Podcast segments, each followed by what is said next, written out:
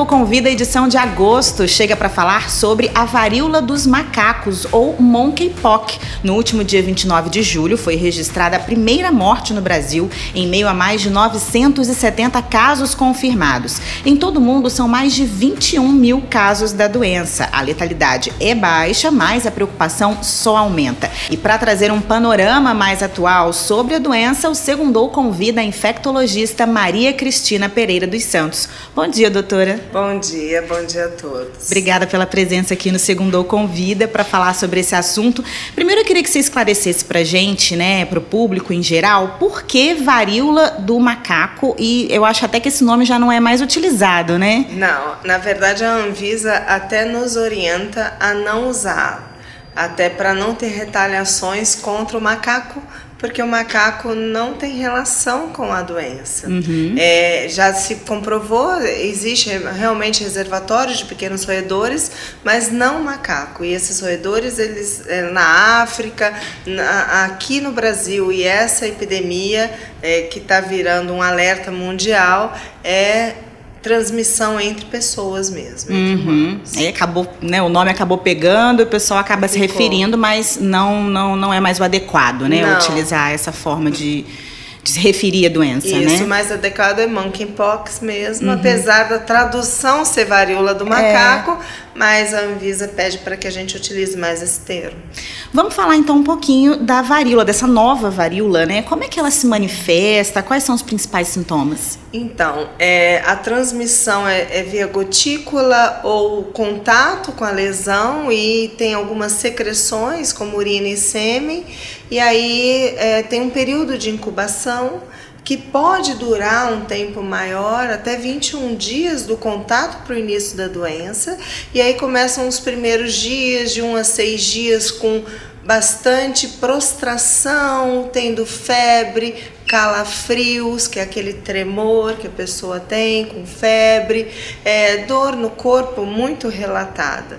E depois de três a seis dias com esse pródromo de, de doença, começam a aparecer as, as lesões na pele. Uhum. E essas lesões na pele começam como uma mácula, que às vezes é uma, um vermelho, uma manchinha vermelha reta na pele.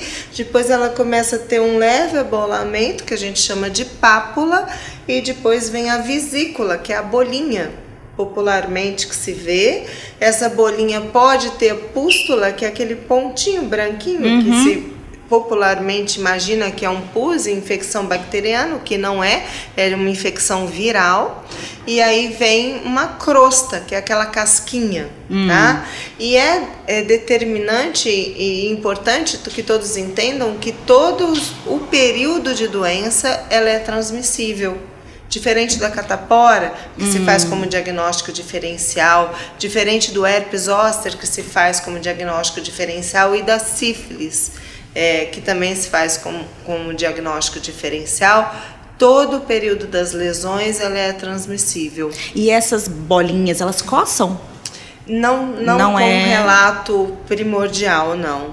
Tá? Mas afasta o, o a pessoa. A, a, o mais importante e, e o mais delicado é que essas pessoas doentes elas têm que ficar afastadas até para controle da epidemia uhum. e tirar a pessoa da sua vida social, da sua interação, do seu trabalho durante 21 dias, às vezes que perdura essa doença de 14 a 21 dias, faz muito malefício. A gente viveu isso e vive com Covid, tantas pessoas se isolando tanto tempo, também causando uma uma doença né, é mental mesmo, as pessoas entram em depressão, se sentem isoladas.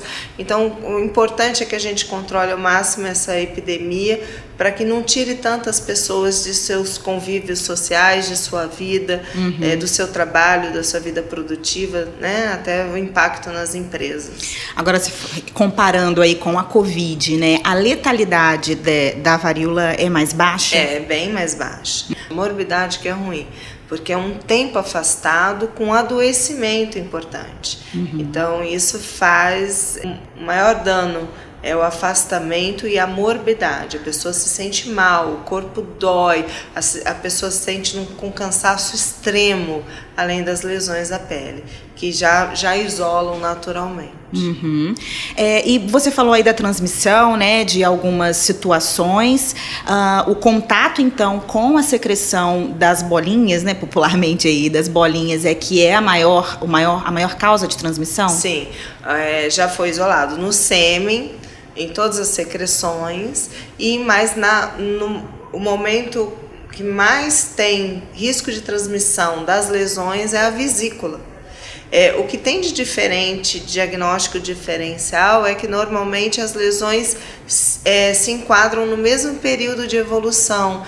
Então a pessoa tem mácula, quase todas as lesões são máculas, vem pápula, quase todas as pápulas, quase todas em vesícula, que faz atentar o diagnóstico diferencial das principais doenças, que é dengue, zika, chikungunya, que faz lesão de pele, sífilis, sarampo, catapora, varicela, herpes, é, precisa ao momento que iniciar qualquer lesão de pele, procurar o atendimento médico, uhum. para que se faça o diagnóstico diferencial. É importante ter esse diagnóstico confirmado, não só é, uma impressão diagnóstica. Você falou aí da questão do sêmen. O ato sexual é também um risco para a transmissão da varíola? É um risco para a transmissão da varíola. Uhum. Então, é, é importante que, independente, a gente utilize preservativos, né? Uhum a, na, naqueles parceiros que têm o seu pacto de fidelidade, que cumpram, até para evitar mais uma infecção sexualmente transmissível. Agora, doutora, existe uma prevenção, existe vacina contra essa doença? Existe. Existe a, a vacina da varíola antiga, que já foi comprovada uma reação cruzada, mas existe a vacina da monkeypox. Os órgãos eh, já estão discutindo e começando a, a, o início né, de produção para poder ter a compra. É, já temos é, órgãos específicos no Brasil que já tem como produzir e, e, e, só precisa do gatilho uhum. para que haja isso e, e seja acessível à população e outras formas de prevenção, enquanto a vacina não chega, né? É, quais seriam aí as outras formas de prevenção? Máscara, porque é gotícula, é respiração, então a utilização de máscara. Quando é, se ver com alguma lesão de pele, procurar um atendimento médico e se isolar, né? Ao mesmo tempo, quando você tem alguém do seu contato com lesões de pele, orientar a procurar atendimento médico e tentar o isolamento e o distanciamento social e o uso de preservativos. Uhum, são os mais importantes. E é, existe assim um perfil, ou a doença atinge também crianças, idosos? É, no Brasil, em estado do Rio de Janeiro, a maior população são homens. Uhum.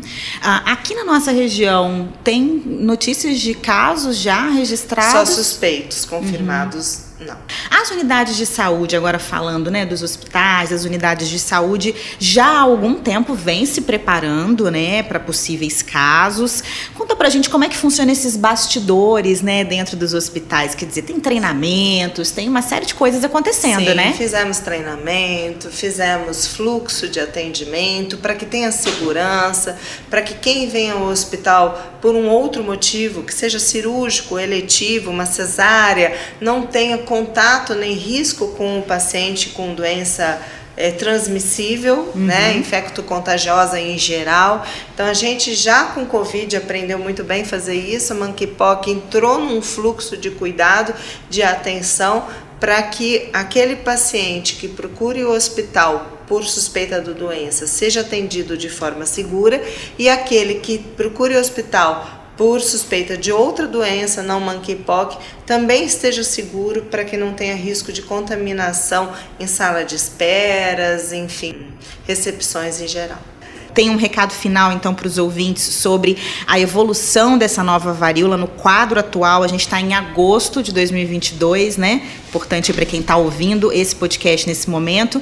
É um quadro que você diria uh, menos preocupante que a Covid, mais de atenção? Muito preocupante. Preocupante como, apesar da letalidade ser baixa, é, a atenção precisa ser muito grande, porque a morbidade, o isolamento, o afastamento nos preocupa é, não só a morte, né? É um adoecimento geral de uma comunidade.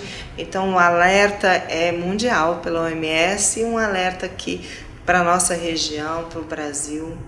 Né? Preocupação okay. tem que existir. Tá certo. Muito obrigada pela sua participação aqui com a gente hoje. Até uma próxima entrevista. Eu que agradeço. Você ouviu então um bate-papo com a infectologista Maria Cristina Pereira dos Santos falando sobre monkeypox. Este podcast é uma produção da Unimed Resende com a parceria da P2 Vídeos.